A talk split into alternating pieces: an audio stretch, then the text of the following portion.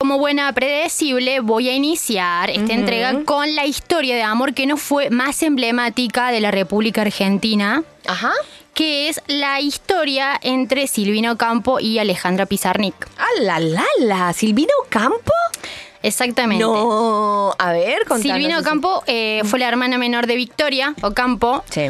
Victoria Ocampo fue la mujer más importante de la Argentina durante todo el siglo XX, después de Vaperón, obvio. Después. Básicamente era la antítesis, porque era una persona profundamente liberal y aristocrática, que tuvo en su acervo ser la fundadora y directora de la revista Sur, que es una revista de cultura argentina muy importante que se creó en 1930, en donde escribían altas plumas. Yo no sabía lo del amor. No tenía ni idea que era un amor tronco. ¿No sabías? No, me estoy enterando ahorita. Y cuando... Siga. y no, es fuerte. Sí, es muy fuerte. De hecho, eh, Victorio Campo siempre hizo pared con Borges porque, bueno, fue una época bastante eh, dorada para la literatura argentina. Y si bien estamos hablando mucho de Victoria, eso significa que hay ahí como un trasfondo de centrismo y de una hermana menor que siempre estuvo en las sombras. Ajá, sí. sí. Que eso, bueno, también da para hablar. Ay. No sé si a vos te habrá, habrá pasado. Uf, la historia de mi vida.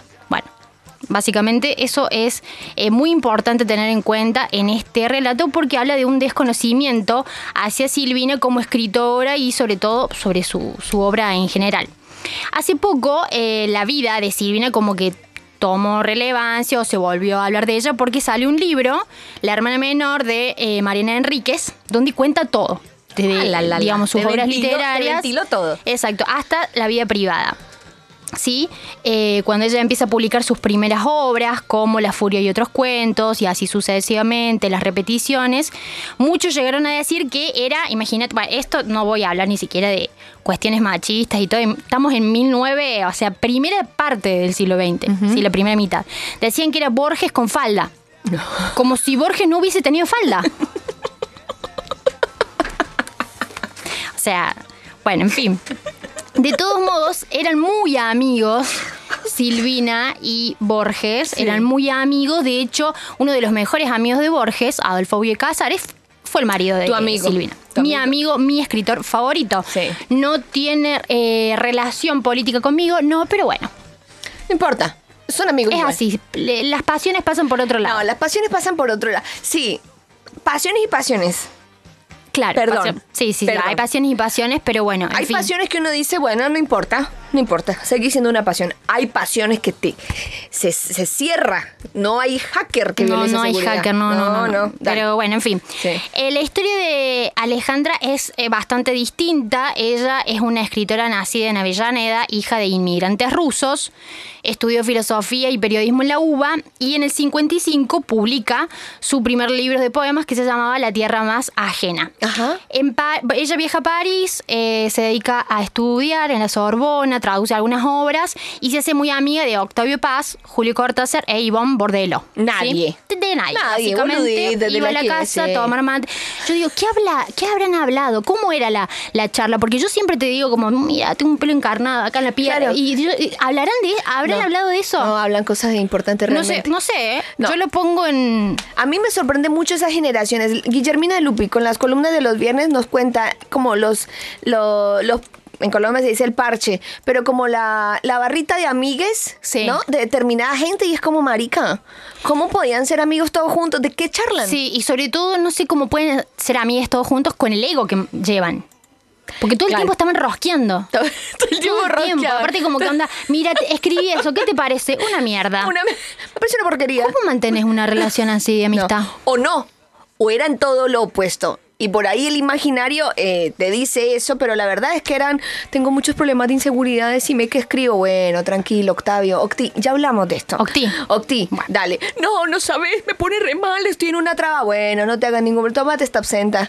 Todo bien. Claro, Todo y deben bien. haber escabiado y fumado madre. Ay, mamita querida. Como si hubiese cuarentena interminable.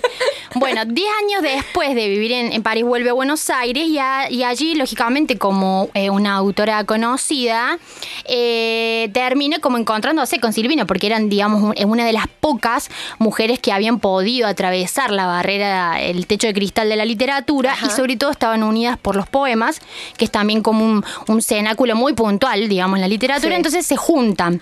Y ahí nace todo todo. Así susurrado. Nace Todo. Nace una amistad. Todo. Pero un amor que se materializa en el registro eh, epistolar que se mantiene entre ellas. ¿Sí? A todo esto, yo voy a hacer una. Esto es lo que más me, me atrajo de- del, del Ay, vínculo. tan atraída. me, me- me atrajo del vínculo entre ellas porque Silvina era sumamente consciente de la relación extramatrimonial entre Adolfo Bioy Cázares y Elena Garro, que era la esposa de Octavio Paz. Octavio Paz era amiga de Alejandra Pizarnik Esto y la es- chiva no quiere salir de ahí. Este es el rating cero. Este es el, Este es rating, el rating cero. De principio de siglo. Les pido mil disculpas, no me importó el verso, no me No. importó la rima, el No. recurso poético, me importó cómo se gorreaban. El chimento. Más Valeria que Lynch. Tipo, el, el poliamor del siglo XXI, no jodamos. No, eh, no. El poliamor, poliamor era el de antes. Era el de antes, donde entre cultura e intelectualismo se generaban pasiones Sí. y líneas alternativas. Sin, sin distinción de género. Y era copado que te gorrearan. Hacías parte del clan. Claro, porque a veces- ¿Sos intelectual? Ven y corriame. Eh, mi marido me está gorreando con eh, Gabriela Mistral. Y bueno, así que estoy muy contenta porque antes me gorreaba con, no con sé, una Virginia Inexis, con, con Virginia, que quién conoce a Virginia, nadie. Pero eh, podríamos volver a instalar esa moda. Que te gorreen y que te, te sube el valor. Claro, empezar a cotizar en bolsa. Sí, no, sí. si esta la gorreó eh, con Pizarnik, ¿entendés? Claro. Eso, eso es otra cosa. Ese es otro nivel. Eso es otro, nivel. y otro me parece muy. Pero bueno, todo así eh, en un ambiente súper liberal y muy minúsculo. Digamos, estamos atravesando todo el siglo XX donde ocurría de todo en Argentina. Y bueno, estas hermosas cabezas pensantes, bueno, ahí en, en sus espacios Eh, reducidos. Perdóname que te interrumpa. Es un Frida Kahlo, un Chabela Vargas, un Diego Claro, Diego ¿me entendés? Rivera, gorreándola con la hermana Frida Kahlo, Frida, Kahlo con con- Trotsky. Contra- sí, Frida Kahlo coqueteando un poco con Chabela. O sea, era. y bueno, tiempos eran los de antes, chicos. Yo me acuerdo tanto con Frida la joda. Bueno, no interesa. Sigamos. ¿Tuviste jodas con Frida? Oh, no sé, sabés, sí, sí, sí, pero yo creo que ahí sí hubo amores que fueron. Entonces no sé si se puede aplicar en esta columna, pero podemos hacerlo. No, no, pero, pero eh, los amantazgos Sí. son amores que fueron y no. Son las dos cosas. Ahí está. ¿Entendés? Amantazgo. Es muy parecido a mamantazgo. Mamá- Bueno, en fin, el 25 de septiembre de, de 1972. Sí. En realidad esta es la parte drástica de la columna, porque bueno, así, a todo nada esta A todo nada, pero más vale. Alejandra se suicida porque, bueno, ella estuvo en una lucha drástica con eh, su depresión, las drogas y este amor no correspondido. Y, bueno, en, en sus estertores le escribió una carta que es considerada, le escribió una carta a Silvina de despedida, que es considerada para mí y para mucha gente la carta más triste del mundo. Ay. Es muy, muy, muy triste. Eh, muchos dicen que, bueno, Alejandra amó más eh, que Silvina. Eso no se puede comprobar. Tampoco se puede comprobar que no hayan tenido encuentros amorosos. Pero bueno, en fin, lo único que se sabe era que eran dos amigas. Una estaba enamorada de la otra y en ese momento Alejandra tenía 36 y Silvet, como le decía ella, 70 años. Bueno, tenía estómago también. ¿Puedo leer un pedacito? A ver, Simplemente no soy de este mundo. Yo habito con frenesí la luna. No tengo miedo de morir. Tengo miedo de esta tierra ajena agresiva. No puedo pensar en cosas concretas. No me interesan. Yo no sé hablar como todos. Mis palabras son extrañas y vienen de lejos, de donde no es, de los encuentros con nadie. ¿Qué haré cuando me sumerja en mis fantásticos sueños y no pueda ascender?